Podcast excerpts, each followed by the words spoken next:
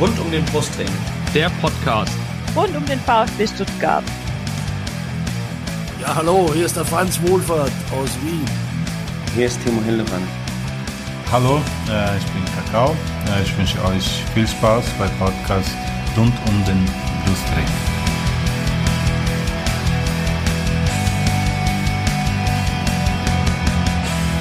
Herzlich willkommen zum Podcast rund um den Brustring. Mein Name ist Jenny. Mein Name ist Lennart. Genau, und wir sind heute bei der 32. Sonderfolge unseres Podcasts. Ein viel diskutiertes Thema, dem äh, wir uns als Podcast auch annehmen wollen. Und zwar ist es das Thema Vielfalt im Fußball und warum wir die Regenbogenfahne trotzdem hochhalten. Also ich denke, unsere Hörer haben es ja alle mitbekommen. Es ging durch die Medien. Äh, zuletzt hat sich auch Thomas Hittelsberger dazu geäußert. Die Münchner Allianz Arena hätte beim Spiel Deutschland gegen Ungarn als Statement gegen Ungarns umstrittenes Gesetz, das Werbung mit Homosexualität und für Geschlechtsumwandlungen verbietet, ähm, als Zeichen in den Regenbogenfarben leuchten sollen. Die UEFA hat das tatsächlich verboten oder untersagt. Ähm, danach ist natürlich ein totaler Hype losgebrochen, zu Recht auch. Und es ging jetzt sogar noch weiter. Beim Spiel Dänemark gegen Tschechien wurden den Fans, wurde den Fans die Regenbogenflagge abgenommen. Da wird gerade ein bisschen diskutiert, dass der eine Fan stark betrunken war. Aber ich finde eigentlich, da braucht man gar nicht diskutieren, wenn da Ordner da waren, die die Fahne weggenommen haben, finde ich das schon Statement genug.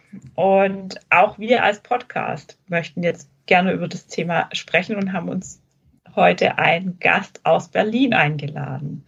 Ähm, das ist ähm, ein guter Freund von mir, der Jonathan Müller. Schön, dass du heute da bist, Johnny. Ähm, ja, vielen Dank für die Einladung. Wir freuen uns, dass du dir Zeit für uns nimmst und möchten dich jetzt noch genauer kennenlernen. Erzähl uns mal ein bisschen was von dir. Genau, ich bin äh, Johnny Jonathan, äh, bin 28 Jahre alt, bin aufgewachsen im schönen Karlsruhe. In der verbotenen Stadt. aber, aber ich kann es wieder gut machen. Aufgewachsen in Karlsruhe, aber noch nie KSC-Fan. sondern immer Fan von VfB Stuttgart eigentlich. Genau, da habe ich meine ganze Jugend verbracht eigentlich in Karlsruhe und dann hat es mich irgendwann nach Berlin verschlagen. Und hier lebe ich jetzt, bin Social Media Manager bei einer Airline, genau, und fühle mich ganz wohl hier. Genau, sehr schön. Ähm, meine nächste Frage hast du jetzt quasi schon ein bisschen beantwortet. Hast du eine Verbindung zum Fußball beziehungsweise zum VfB Stuttgart oder sympathisierst du vielleicht auch mit einem anderen Verein? Also ich war, glaube ich, drei Jahre Mitglied beim VfB Stuttgart, war auch bei dem ein oder anderen Spiel. Ja. Durch den Umzug nach Berlin bin ich jetzt dem Verein quasi gewechselt und bin jetzt beim Hertha BSC. Okay.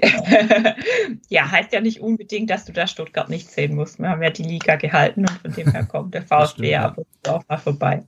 Richtig. Genau. genau, genau. Ähm, ja, äh, Berlin ist ja auch eine vielfältige Stadt. Wie erlebst du denn das Thema Vielfalt in Berlin? Ist es irgendwie wie anders wie jetzt im, im, im Schwabenland oder? Also ich finde es ist auf jeden Fall offener hier. Also hier kannst du wirklich sein, wer du bist. Wenn ich morgens in die S-Bahn steige, da ziehen sich die Leute, also die Leute in Jogginghose unterwegs, andere in einem Kleid, Männer in einem Kleid. Also das ist ja alles überhaupt kein Problem. Da wird keiner schief angeguckt. Die Leute können ja einfach so sein, wie sie sind. Und das okay. ist auch gut so. Sehr schön. Ja, ähm, ich habe zum Einstieg ein bisschen was vorbereitet und habe gedacht, wollen wir uns doch mal so ein bisschen hättet, hättet ihr es gewusst, habe ich es mal genannt, die Geschichte der Regenbogenflagge anschauen. Und zwar habe ich da mal ein bisschen gestöbert in den Weiten des Internets und habe herausgefunden, dass die Regenbogenflagge natürlich Symbolcharakter hat und für Werte steht wie Vielfalt, Veränderung und Frieden. Witzigerweise wurde sie 1780 erstmals erwähnt als Symbol des peruanischen Aufstands. Ähm, danach wurde sie äh, Symbol diverser Friedensbewegungen. Also ja, ist immer wieder aufgetaucht, wenn es eben um irgendwelche Kriege oder äh, sonstige Ungerechtigkeiten geht, ging und war zuletzt vor allem Symbol der LGBTQ-Community. Allerdings ist es so, dass sie, dass die Friedensflagge einen Streifen mehr enthält wie die der LGBTQ-Community. Ich hoffe, ich spreche das jetzt richtig aus, gell? Also äh, ja, korrigiert mich, wenn ich das jetzt irgendwie falsch mache. das passt ähm, schon. Wir wissen ja, was gemeint ist. Genau. Ähm, Vielleicht können wir noch mal ganz kurz erklären, wofür, wofür also das ist ist eine englische Buchstabenkombination. Äh, genau, Vielleicht können wir noch mal genau. kurz erklären, wo, wofür die stehen, die Buchstaben. Genau, also das ist äh, die äh, Lesbi Lesbian, Gay, Bi, ähm, Queer und Trans-Community. Ne? Mhm. So habe genau, ich das, glaube ich, richtig. richtig übersetzt. Cool. Und ähm, da geht es einfach um Menschen, die sich verschiedenst äh, sexuell identifizieren. Also sowohl eben ähm, homosexuell als auch eben ja non-binär, sag ich mal, also non-binäre Persönlichkeiten mhm. und solche Dinge. Genau. Und äh, die Flagge soll aber vor allem Vielfalt zeigen. Also oftmals wird sie auch als Zeichen gegen Rassismus verwandt und ähm, für die Vereinigung verschiedener Haupt Hautfarben. Ähm, ich für mich kenne den Begriff vor allem auch aus dem Bereich Diversity Management wo es darum geht, in Unternehmen verschiedene Kulturen mit verschiedenen Wertevorstellungen zu managen, aber auch unterschiedliche Menschentypen zueinander zu bringen auf Arbeitsebene. Also das, das ist äh, für mich so dieses, ähm, dieses Unternehmerische, also dieses äh, Thema, das auch aus der Personalentwicklung rauskommt. Mhm. Und Vielfalt ist ja generell ein offener Begriff. Ähm, ich frage euch jetzt einfach mal so in die Runde, was bedeutet denn Vielfalt für euch und welche Werte stecken für euch hinter dem Begriff Vielfalt? Ja, also für mich ist Vielfalt einfach gesagt, dass jede und jeder gleich viel wert ist. Und zwar egal, welche Religion er hat oder welches Geschlecht, welche sexuelle Orientierung oder halt äh, welche Herkunft. Weil dafür kann man ja in der Regel nichts oder allgemein nichts und mhm. dann sollte ja. man da tolerant sein. Genau, auf jeden Fall. Äh, Lenny, wie siehst du das? Was, was, was siehst du hinter dem Begriff Vielfalt? ja, ich so die, das, das Bewusstsein, dass es halt nicht nur die eigene, die eigene Lebensweise, die eigene Hautfarbe, die eigene sexuelle Orientierung, äh, die eigene Herkunft gibt, sondern auch andere, ja, dass äh, auch die genau dieses Toleranz und, und Akzeptanz einfach, ähm, dass man halt auch über, über den eigenen Teller Tellerrand hinausblickt, dass die Gesellschaft halt vielfältig ist und nicht und nicht irgendwie mono monokulturell in, in irgendeiner Art, Art und Weise, also sei es was Hautfarbe angeht, sei es was sexuelle Orientierung angeht, Glauben, äh, Herkunft, äh, Vorleben, ja. Das ist also, also, ja. Genau, und wir haben ja jetzt über ein paar geschichtliche Fakten tatsächlich gesprochen. Ähm, ich habe mal so ein bisschen äh, in, in klein äh, Sheldon Cooper und Spaß mit Flaggen mit euch gemacht. ähm, aber eigentlich geht es ja um eine viel brisantere und wichtigere Thematik. Und zwar ähm, ging es um die Absage der UEFA im Rahmen des äh, EM-Spiels Deutschland gegen Ungarn, die Allianz Arena in den Regenbogenfarben ähm, leuchten zu lassen. Und der UEFA-Präsident Alexander Zeferin hat erklärt, ähm, sie wissen ganz genau, dass die UEFA keine homophobe Organisation ist. Und persönlich bin ich natürlich auch nicht. Das haben wir oft genug gezeigt. Aber wir wollen bei populistischen Aktionen nicht benutzt werden. Und deswegen haben wir diese Entscheidung getroffen. Aufgrund der Popularität des Fußballs wird so oft versucht, Sportverbände für eigene Zwecke zu missbrauchen. Also, ich weiß nicht, auf wie viel Dimensionen ich diese Aussage irgendwie schlecht finde. Also grundsätzlich finde ich dieses diesen Begriff homophob einfach super falsch und total fehl am Platz. Weil für mich kann es keine Homophobie geben. Ähm, man spricht ja auch nicht von Heterophobie, wenn jetzt ein, ein homosexuell orientierter sagt, er hat Angst für Menschen, die heterosexuell orientiert sind. Also die, die Aussage ist einfach für jeden, äh, der jetzt sich in, in, in die Richtung äh, eine andere sexuelle äh, Identifizierung hat, wie, wie eine heterosexuelle, ein Schlag ins Gesicht. Oder wie seht, seht ihr das? Johnny, was denkst du denn über den Begriff? Also ich sehe es ganz genauso, weil äh, Phobie ist ja eine Angst und es ist ja keine mhm. Angst, was die Leute haben, es ist ja eher eine Abneigung ja. gegen diese sexuelle Orientierung. Ja, das, das ist ja fast so ein bisschen so, wie wenn man den, die Begriffe Ausländerfeindlichkeit und Rassismus in einen Topf wirft. Also genau. ähm, ja, Ausländerfeindlichkeit alles gut. Ähm, das, das kann es geben, aber wenn man ausländerfeindlich ist, dann ist man gleichzeitig auch in irgendeiner Art und Weise ein Rassist. Also äh, Ausländerfeindlichkeit ist nicht der geschönte Begriff für, ähm, für Rassismus. Also das, das, das gibt es einfach nicht. Und, und auch da kann es keine Feindlichkeit geben, weil wir sind alles Menschen und ähm, es, es gibt auch in diesem Sinne für mich keine Ausländer.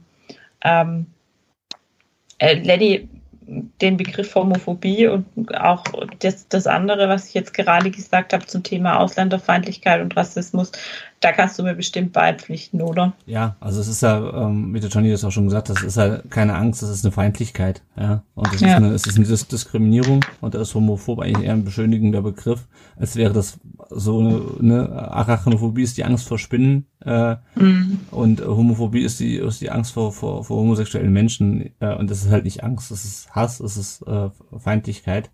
Ähm, ja, deswegen. Ja. Genau, und wenn man diese Aussage jetzt nochmal in allen ihren Dimensionen anguckt, dann spricht er ja auch davon, äh, dass äh, die Popularität des Fußballs für andere Zwecke missbraucht wird. Und äh, da kommt dann auch immer wieder diese Diskussion auf, ob Politik und Fußball klar getrennt gehören. Hat es in diesem Fall überhaupt was mit Politik zu tun? Also, also ist, ist dieses Zeichen für, für, für Vielfalt ein politisches Zeichen?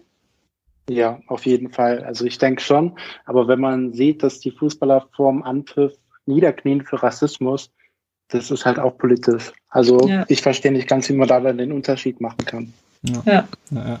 ja, und generell ist ja, also Politik und Fußball gehören auch einfach zusammen, wenn man Politik nicht als Parteipolitik versteht, weil natürlich muss ich jetzt nicht irgendwie äh, im Stadion äh, Spruchbände für oder gegen Annalena Baerbock oder Armin Laschet lesen oder für Steuererhöhungen oder gegen das Tempolimit. Äh, das sind ähm, größtenteils äh, parteipolitische Themen. Ähm, aber ansonsten ist der Fußball ja nicht, äh, der existiert ja nicht im luftleeren Raum und existiert ja gesellschaftlich nicht in der Blase. Ja, also alles, ja. alles ist politisch. Ja, und äh, es ist auch politisch, dass ich, ähm, dass wir Leute nicht rassistisch diskriminieren im Stadion oder dass ich nicht äh, keine Affenlaute mache oder jemanden ähm, jemanden beleidige aufgrund seiner oder jemanden diskriminiere, ja. Das ist ja auch eine, auch eine politische Aussage. Ich glaube, was die ähm, die UEFA hat es sich halt sehr leicht gemacht, indem sie halt diesen diese Entscheidung des Münchner Stadtrats aufgegriffen hat äh, und gesagt, mhm. nee, ihr wollt, ihr setzt euch ja gar nicht für Vielfalt ein, sondern ihr setzt euch nur gegen das ungarische Parlament ein und äh, das lassen wir nicht mit uns machen. Das ist natürlich das vielleicht kann man formal juristisch so argumentieren, wenn man will, aber die UEFA macht sich dann damit natürlich einen sehr schlanken Fuß. Ne? Also weil ne, eine Allianz Arena in Regenbogenfarben. Ähm, klar, das war natürlich auch gegen Ungarn. Ähm, also es bezog sich schon auf Ungarn, aber man hätte es ja trotzdem mhm. machen können äh, als Zeichen ja. für für Vielfalt. Ähm, und äh, hätte den Münchner Stadtratsbeschluss der Stadtratbeschluss äh, sein lassen können. Ähm, aber man hat sich da halt einen schlanken Fuß gemacht, hat dann halt äh, stattdessen sein Logo äh, Auf jeden Fall. In, im Regenbogen. Also ja. Ja. ja das habe ich, hab ich am nächsten Tag nicht verstanden, wie man dann doch sagen kann, okay, wir respektieren den Regenbogen. Mhm. Aber nur für unser Logo, das Stadion soll trotzdem bitte nicht so beleuchtet werden, weil das ist dann wieder so, ich finde es ein bisschen verlogen. Auch dass die ganzen Sponsoren jetzt quasi ihre äh, Werbe Banner in Regenbogenfarben machen, super, finde ich gut. Das ist dann wieder in Stadien, wo es nicht so quasi akzeptiert, toleriert wird, dann wieder verboten ist. Das geht halt einfach nicht. Ich mhm. meine, UEFA, wir sind auch Ungarn ist Teil der Europäischen Union, der EU. Jetzt ist also wieder politisch quasi. Aber zusammen als EU haben wir auch Werte, an die wir uns eigentlich halten wollten. Und dann so zu argumentieren, dass man quasi das Logo färben darf, aber eine Arena nicht. Das, wie kann man ja. damit zweierlei Maß messen? Das geht ja, nicht. Das ist, das ist Toleranz, die keinem wehtut, ne? Oder, oder nee. äh, Courage, oder wie man es auch mal nennen will, äh, ähm, die aber halt keinem, keinem wehtut. Ja. Genau, auf jeden Fall. Und ähm, ich habe im, im Vorfeld auf die Folge natürlich auch ein bisschen recherchiert und auch ein bisschen wissenschaftlich recherchiert und habe dann einen, einen, ganz interessanten Artikel gefunden zum Spannungsfeld Politik und Fußball. Und da ist die Autorin darauf eingegangen, dass äh, in der Vergangenheit hauptsächlich drei politische Ziele äh, definiert worden sind, die für den Sport benutzt worden sind oder auch für den Fußball. Das war zum einen diese politische Sozialisation. Also wenn wir zum Beispiel in die ehemaligen Ostblockstaaten denken, die haben dieses Sport diesen Sport als Mittel zur Entwicklung der sozialistischen Persönlichkeit genutzt. Also das hat man ja bei vielen Olympischen Spielen auch gesehen, mhm. dass man die Sportler auch wirklich bewusst ähm, gedopt hat, sodass die die vorderen Plätze erreichen und äh, dass da auch eine gewisse, gewisse Identifikation über den Sport mit diesem sozialistischen Gedankengut stattgefunden hat. Gleichzeitig war es auch ein Mittel der sozialen Integration, also dass man da so zusammengehört, äh, dass nationale Gefühle geweckt werden, werden und das Herstellen von einer nationalen Einheit. Und ich finde, das sieht man ja im Kleinen bei den Vereinen schon ganz gut. Ich meine, wenn Dortmund gegen Schalke spielt oder der VfB gegen den KSC, dann sind es auch schon gewisse nationale Gefühle, die da geweckt werden. Mhm. Und im Endeffekt hatten wir da innerhalb von Deutschland auch so unsere kleine eigene Rassismusblase mit den mhm. Fußballvereinen, wenn man sich das anguckt, auch mit welchem Polizeiaufgebot da teilweise dann vorgegangen werden muss, um diese Gruppierung auseinanderzuhalten, obwohl es eigentlich nur um Sport geht. Dann hat das, hat das schon eine starke, ähm, äh, erweckt es ja schon gewisse nationale Gefühle oder ja, eine gewisse so eine, Einheit, ja. So, so eine Art Identitäts, ähm, Genau. Nicht Politik, aber Identitäts, äh, ja, naja. Genau. Ein, ein Identitätsthema, ja. ja. Und ähm, also man identifiziert sich mit einer Gruppe und das ist dann ja wieder so dieses, dieses Thema soziale Gruppen, Dynamik etc. Aber da könnten wir jetzt wirklich, da kann ich drei Stunden davon erzählen, da gehe ich jetzt besser nicht drauf ein. Ähm, und äh, das, das dritte Ziel wollte ich jetzt noch nennen und das war einfach auch die Stärkung des Ansehens im Ausland, also die staatliche Imagebildung. Also, dass man jetzt natürlich auf eine WM fährt und als Weltmeister als als Europameister heimfahren will, dass man auch eine Weltmeisterschaft fahren will und sagt, wow, wir werden Weltmeister.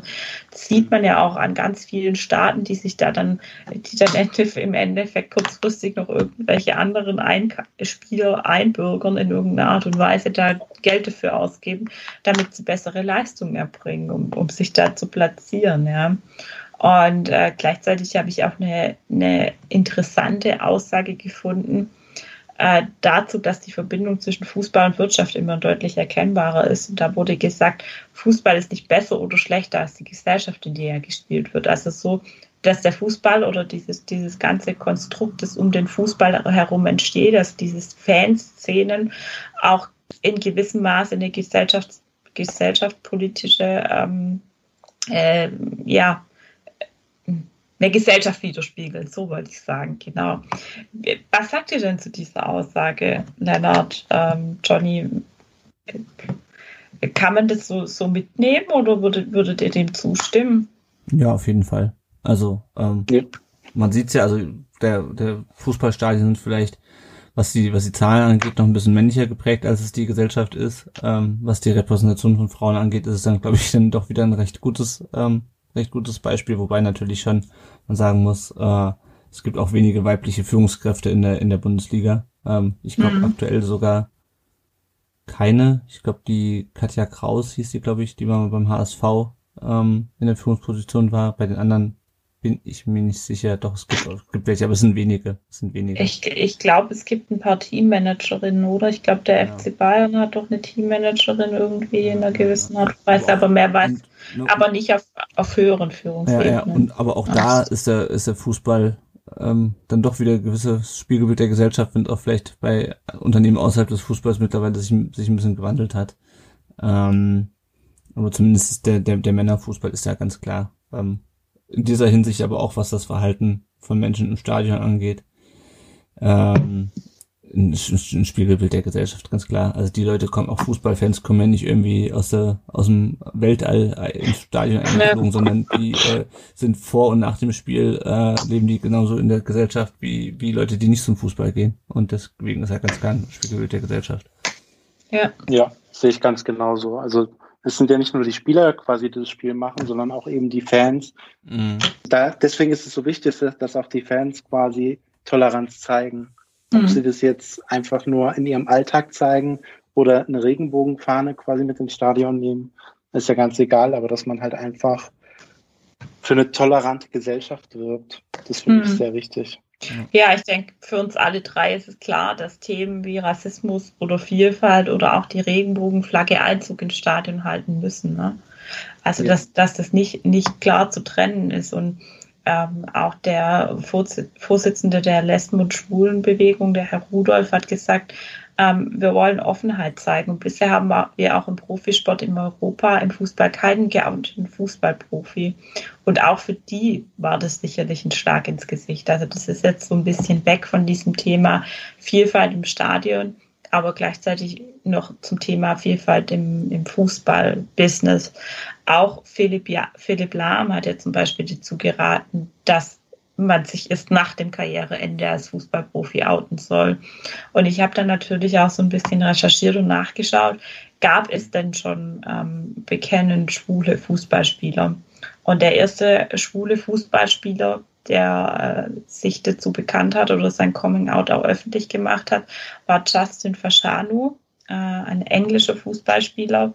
Und ich sage jetzt bewusst äh, Triggerwarnung, Suizid. Also wir werden jetzt mhm. ähm, auch über äh, Selbstmord sprechen, weil der ähm, Fashanu hat sich nur mit 37 Jahren nach seinem Karriereende das Leben genommen. Also wenn das jetzt irgendjemand nicht hören kann, weil er persönlich betroffen ist, ähm, dann ist jetzt der Zeitpunkt, wo ihr dann mal für ein paar Minuten einfach abschalten solltet oder zum nächsten ähm, Kapitel. Oder zum, zum nächsten Kapitel dann einfach skippen solltet. Also ja. ähm, ja, und wie gesagt, da auch nochmal der Hinweis, wenn ihr irgendwelche Hilfe braucht, ähm, wir können ja vielleicht gerade auch in dem Thema äh, die entsprechenden äh, Nummern von der Telefonseelsorge etc. in die Shownotes verlinken. Genau.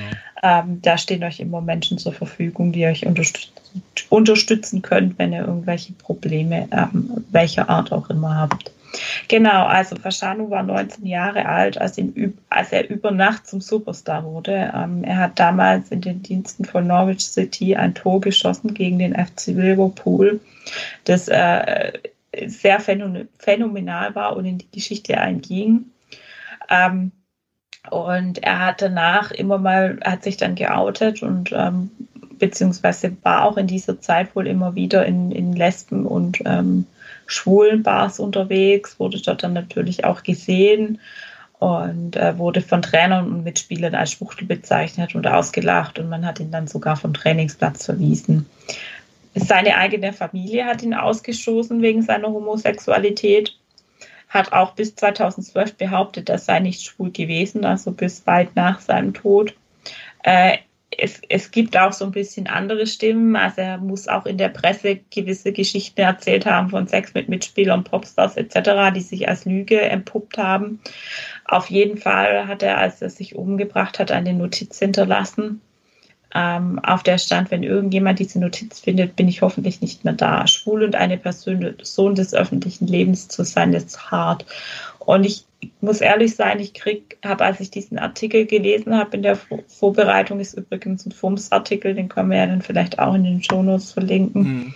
ähm, habe ich tatsächlich ein bisschen Gänsehaut gekriegt, weil ich das einfach total schlimm finde, dass da jemand ähm, erstens so den Medien ausgeliefert war, sich dann bewusst dafür entschieden hat, sich zu, zu outen und äh, gleichzeitig dann aber diesem ganzen Druck nicht gewachsen war und alle weggesehen haben oder ihn sogar noch gehänselt haben. Wie denkt ihr denn so über Coming Outs oder Outings im Fußball? Ich denke mir manchmal, Mensch, eigentlich ist das doch was ganz Normales oder es sollte normal sein, es nebenbei zu sagen, ich bin schwul oder ich, ich identifiziere mich jetzt eher als Frau als als Mann oder so. Ähm, das, das ist doch überhaupt nichts mehr Schlimmes in der heutigen Zeit.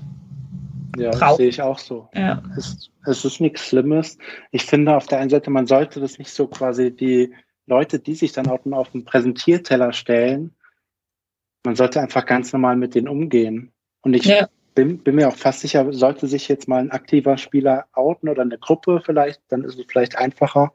Ich glaube nicht, dass da grundlegend sich irgendwas ändern wird, dass da jetzt die Fans oder die anderen Teammitspieler sagen, nee, mit denen spielen wir jetzt aber nicht mehr. Das kann ich mir einfach nicht vorstellen. Es müsste einfach einer mal damit anfangen und dann wäre das, denke ich mal, viel einfacher für die Nachfolgenden dann. Auf jeden Fall. Ja, gleichzeitig hast du natürlich, ähm, sagen wir mal, wenn wir jetzt die, die fünf großen Ligen nehmen, Deutschland, England, Spanien, Frankreich und Italien, in denen hast du, und die, die ja auch sehr äh, im Fokus der Öffentlichkeit stehen, in denen hast du, soweit man weiß, niemanden, der sich, keinen Fußballer, der sich geoutet hat und rein statistisch gesehen, ähm, kann es ja nicht sein. Das heißt, der VfB, äh, der VfB sage ich schon, der, der Profifußball lebt da in so einer Fantasiewelt, dass alle Spieler in diesen, diesen fünf Ligen ähm, heterosexuell sind. Ja, und natürlich ja. ist jeden selbst also muss muss auch ihm selbst die Entscheidung belassen werden, ob er sich outet oder nicht.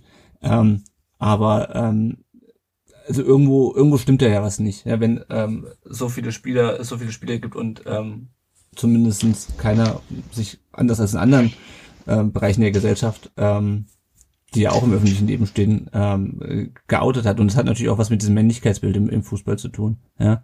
Sei genau. das irgendwie im, im Abstiegskampf, ähm, wo es dann heißt, ja, das müssen die richtigen harten Männer den, den Karren aus dem Dreck ziehen, sei es irgendwie beim Thema äh, beim Thema Kopfverletzungen. Das hatten wir auch in der Vergangenheit. Das äh, ist schon besser geworden, äh, aber wenn dann irgendwie zwei Leute zusammen rum sind und der Kommentator oder die Kommentatorin sagt jetzt, ja, es sind, die spielen, die beißen die Zähne zusammen, sind harte Männer, die, der, der geht das weiter und dann, äh, als ob es was, als ob es unmännlich wäre, eine, eine Geschirnerschütterung, eine mögliche behandeln zu lassen. Ähm, also genau, das spielt ja, ja ganz vieles so mit rein, so diese, diese ganze, dieses ganze Männlichkeitsbild und dieses, ja, da ist der, da ist der Fußball wirklich noch, noch sehr, sehr, sehr rückständig, was dieses Bild angeht und wahrscheinlich, also man weiß es halt nicht, wahrscheinlich sind Fußballer dann und auch Fans, also Mitspieler und auch Fans, toleranter, als man es sich vorstellt, aber du hast halt immer noch dieses, dieses, diese, ja, dieses Männlichkeitsideal irgendwie im Fußball. Mhm. Ähm, und dann wird dann immer das Klischee von homosexuellen Menschen dem entgegengesetzt, oder homosexuellen Männern in dem Fall, die weich sein und äh, für den Fußball nicht geeignet, äh, für den harten Männerfußball.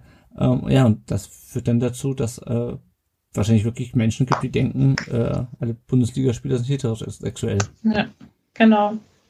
Und umgekehrt ist es ja eher so, dass es dann ja wieder im Frauenfußball ähm, ist es ja dann irgendwie total normal, dass man da dann irgendwie, also es ist natürlich auch nicht normal, ich will das jetzt nicht normalisieren, das ist ja auch in einer gewissen Art und Weise diskriminierend, aber äh, in einer weiblichen Fußballspielerin schiebt man ja oft das Attribut zu, die ist lesbisch und das ist ein Mannsweib, ich nehme jetzt mal den Begriff in, in den Mund, und mhm. ähm, die identifiziert sich mehr mit männlichen Werten. Und, und da sieht man ja auch schon wieder, dass Fußball einfach so als dieser harte Männersport propagiert wird. Ne?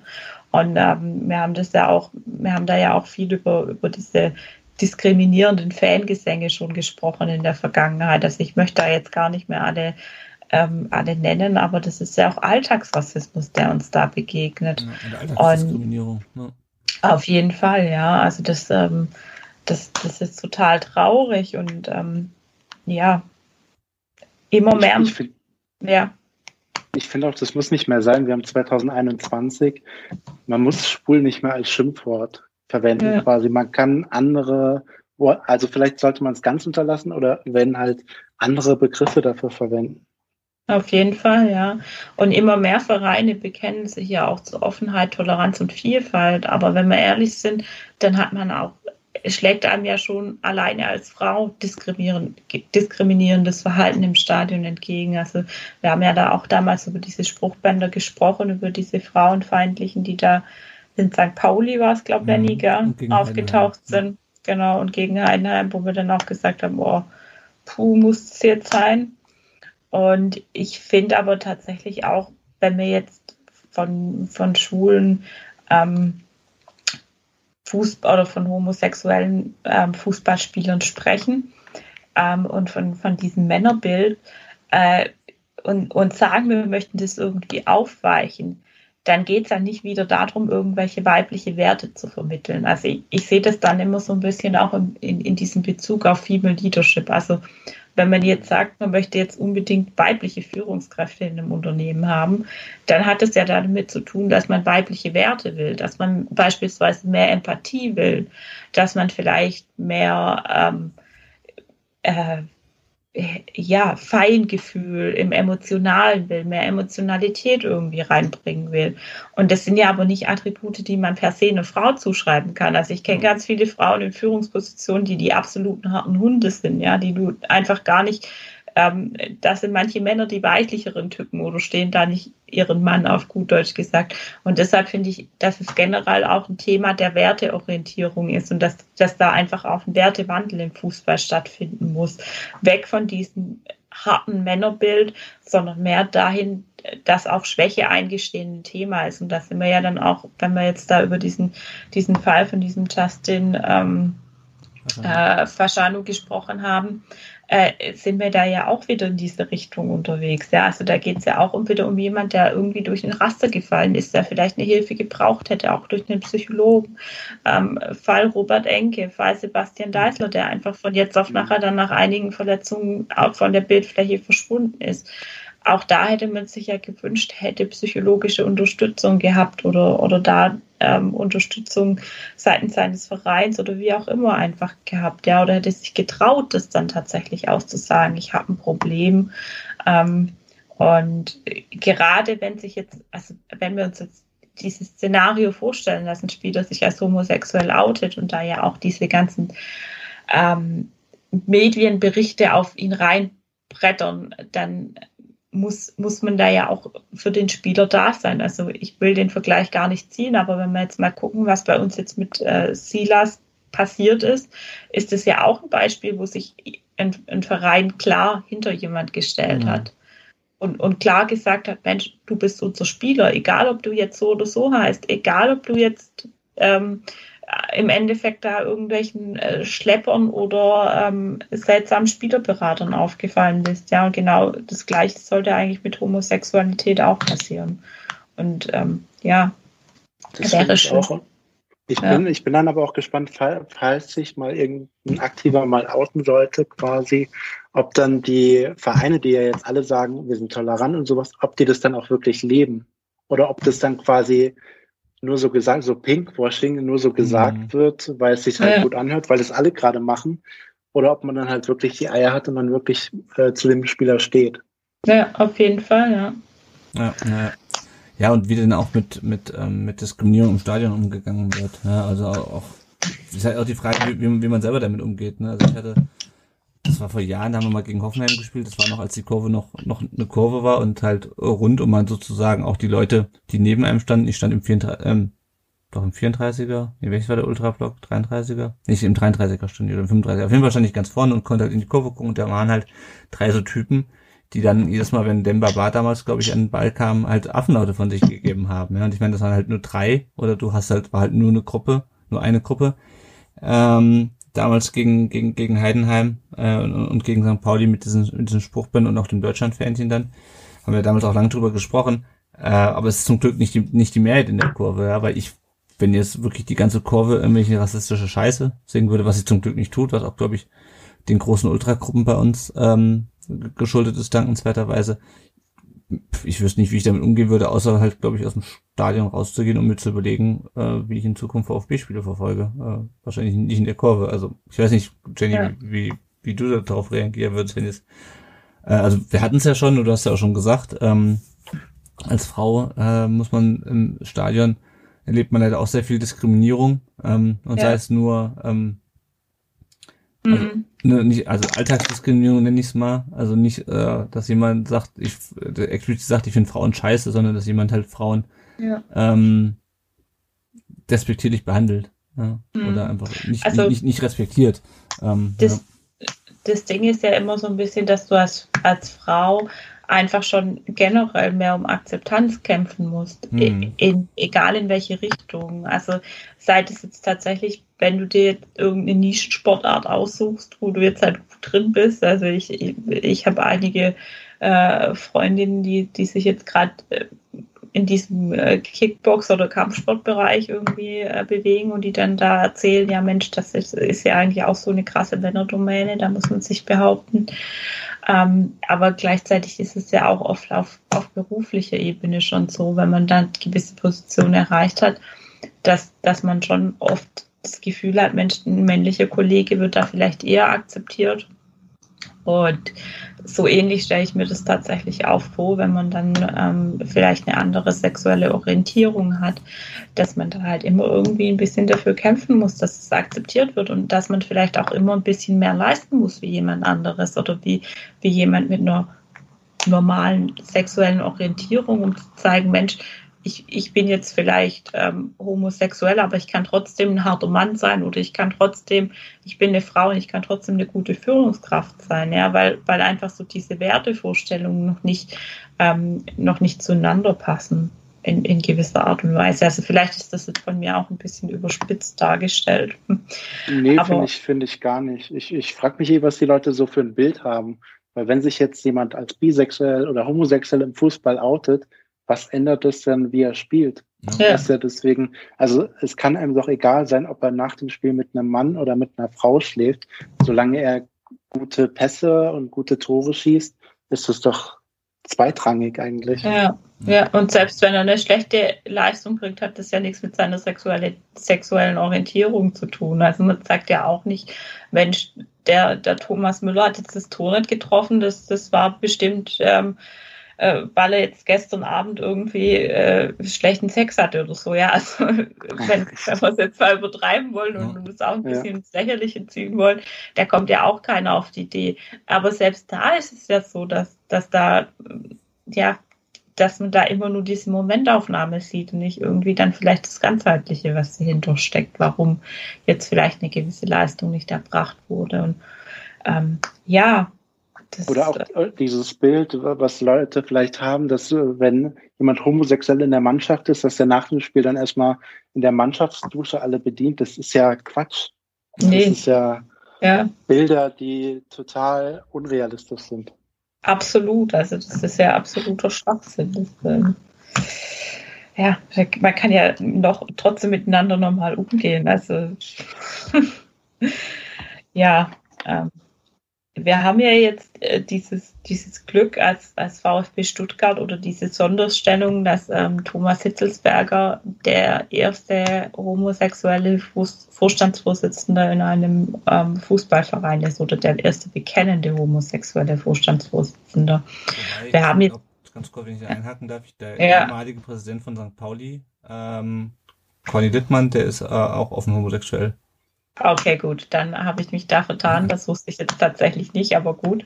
Ähm, äh, St. Pauli engagiert sich da ja schon sehr lange für, für, die Regenbogenfarben. Und auch der VfB Stuttgart hat da jetzt einiges getan. Also wir hatten jetzt diese Saison zum ersten Mal dieses Trikot in Regenbogenfarben. Und äh, Thomas Hitzelsberger ist ja auch Botschafter für Vielfalt beim DFB.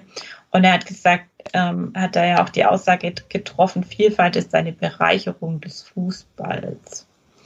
Ähm, und ähm, hat gesagt, der DFB meint es ernst mit dem Thema. Ich sehe es als große ehrenvolle Aufgabe an, die DFB dabei zu unterstützen und gerade auch in, in, im Zusammenhang mit diesem ähm, mit dieser Geschichte in ähm, München hat er gesagt, einerseits findet er es schlecht, wie die UEFA reagiert hat, andererseits ist es auch für dieses Thema extrem gut gewesen, weil es ja. einfach jetzt eine ganz andere Dimension annimmt. Und das haben wir ja jetzt einfach auch gemerkt, ähm, wie vielfältig wir jetzt diskutiert haben und wie viele andere Themen da jetzt noch bei uns mit zum Vorschein gekommen sind, oder?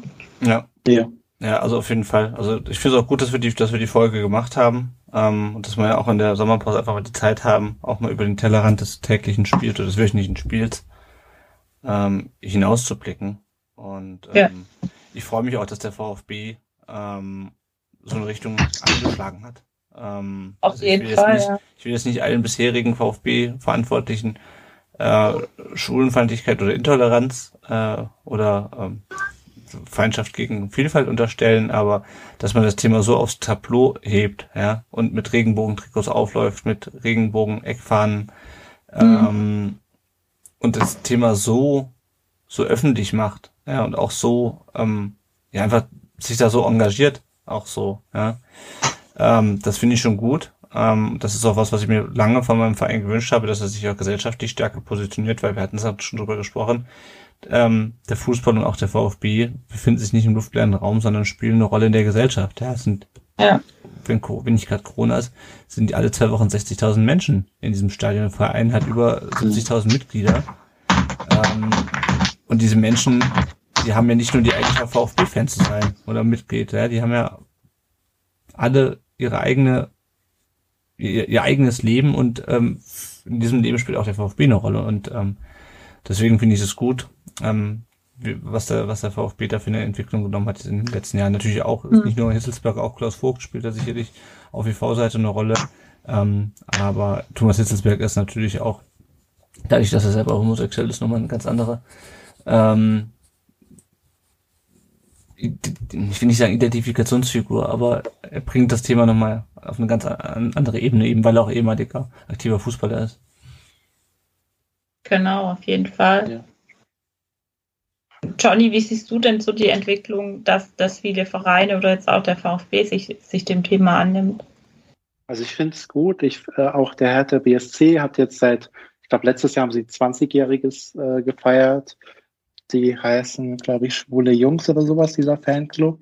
Mhm. Und ich wünsche mir einfach, dass es irgendwann einfach normal ist, dass es einfach kein Thema mehr ist. Mhm. Das ist bestimmt noch ein langer Weg, aber es eigentlich es gibt so viel Wichtigeres, um was wir uns kümmern könnten.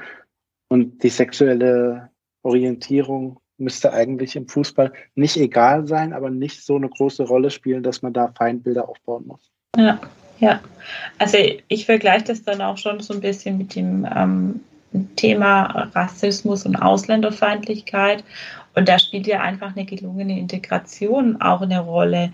Also eine gelungene Integration, so dass einfach kein Extremismus heranwachsen ähm, kann. Also Extremismus ist für mich immer ein Zeichen von, ähm, von, von fehlender Integration. Und deshalb ist es ganz arg wichtig, dass dieses Thema Vielfalt in unseren Stadien oder einfach generell im Fußball einen Platz einnimmt. Mhm. Um, ein, um zum einen natürlich dieses Thema ähm, Homosexualität ähm, einzubringen und um, um, zum anderen einfach auch klar dieses Zeichen zu setzen, wir sind bunt, wir, wir möchten alle integrieren, egal wer du bist, egal wer, woher du kommst, welche Einstellung du hast. Ähm, das, jeder gehört dazu und ähm, wir respektieren irgendwie alle Meinungen, ähm, die in einer gewissen Art und Weise demokratisch sind. Und das, das finde ich positiv und gut und hoffe, dass wir da noch viel mehr drüber sprechen können und uns Gedanken machen können drüber und ähm, ja, da auch nochmal das große Lob an den VfB, dass dieses Thema aufgegriffen wurde und den Raum einnimmt. Genau. Das macht es ja auch für viele Jugendliche quasi, die sich noch nicht geoutet haben, viel einfacher, wenn die wissen, okay, es ist ganz normal. Man kann da voll offen mit umgehen. Genau. Du wirst deswegen nicht irgendwie äh, gemobbt oder sowas, sondern es ist für uns ganz normal. Ja, genau. Und auch da würde es halt helfen, wenn dann der ein oder andere Fußballprofi sagt, Mensch, ich möchte mich, ich, ich out mich und ich bin da Vorbild und, und ähm, zeigt den Jugendlichen, dass da gar nichts Schlimmes passiert, wenn, wenn, ähm, wenn man offen mit der Homosexualität umgeht. Ne? Ja. Ja, Meint ihr denn, dass es mhm. Meint ihr denn, wenn, wenn sich jetzt jemand outen würde, dass die Fans oder die Mannschaft da so krass drauf reagieren würden? Ich, also ich kann mir jetzt nicht vorstellen, dass da dass es jetzt innerhalb von, von Mannschaften irgendwie eine Problematik wäre. Ich glaube auch nicht, dass es von, von der Fanseite bei vielen ähm, ähm, Vereinen eine Problematik wäre. Also ich denke schon, dass da eine Offenheit da wäre. Ich könnte mir tatsächlich vorstellen, dass diese Presseseite ähm, ein großes Thema wäre. Also dass da ganz arg viel dann durch die Medien getrieben würde. Man muss ja nur mal Vielleicht sehen. auch.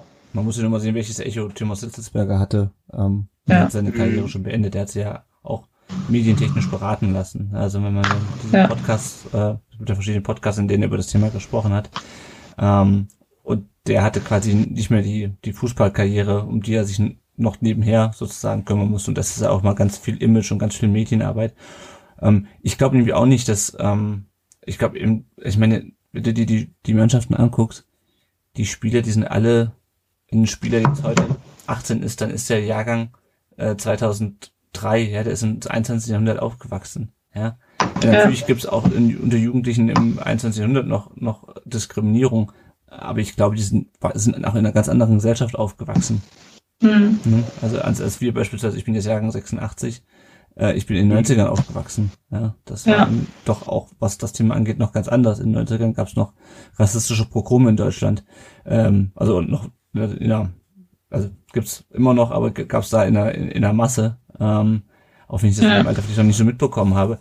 Ähm, und ich glaube auch, viele Fans sind mittlerweile anders. Und natürlich, also was du halt immer noch haben wirst, sind gegnerische Fans, die halt, ähm, wir hatten es ja schon mit, mit den Fanggesängen, ja, meinen, ja. man müsste jetzt einen gegnerischen Spieler nicht dadurch damit beleidigen, dass er irgendwie schlecht Fußball spielt, ja, oder den Ball VfB geschossen hat oder dass man den Verein scheiße findet, sondern dass man ihn halt aufgrund seiner, seiner Eigenschaften als Mensch ähm, beleidigt. Äh, das ich fürchte, ja. dass, es das, dass es das geben wird. Ich fürchte, dass es da auch Spruchminder geben wird, aber mhm. es auch nicht alle Fanszenen und Kurven so, ähm, so fortschrittlich sind in, in großen Teilen wie unsere. Ähm, aber man weiß es halt nicht. Und ich möchte auch keinen, also ich bin halt ein heterosexueller weißer Mann, ich, ich möchte ja nicht sagen, es macht doch mal, ja, dann, dann, mhm, dann, dann ist es raus. Gleichzeitig weiß man es halt nicht, wie damit umgegangen werden würde, weil es einfach noch ja. niemand gemacht hat. Also es ist ein schwieriges Thema, wo man auch, glaube ich, jetzt, in, also in meinem Fall als Außenstehender, ja, ich, tue ich mich, tue ich mich schwer, da Leuten eine, eine Empfehlung auszusprechen. Ja. Ich würde mich einfach freuen, wenn es so wäre, aber ich sehe mich da auch nicht in der Position zu sagen, jetzt mach mhm. doch mal, äh, mach's uns allen leichter. Nee, das, das nicht, ja. ja. Das stimmt. Ja. Aber man sieht es ja auch an anderen äh, Fußball, äh, Fußballarten, sage ich schon, Sportarten. In der NFL hat sich doch jetzt auch einer öffentlich äh, geoutet mhm. quasi. Es ist eigentlich überhaupt kein Problem mehr. Und man hat auch an dieser Regenbogenfahren-Aktion quasi gesehen, die Mehrheit der Leute sind tolerant. Mhm. Oder akzeptieren es zumindest. Auf jeden Fall, ja.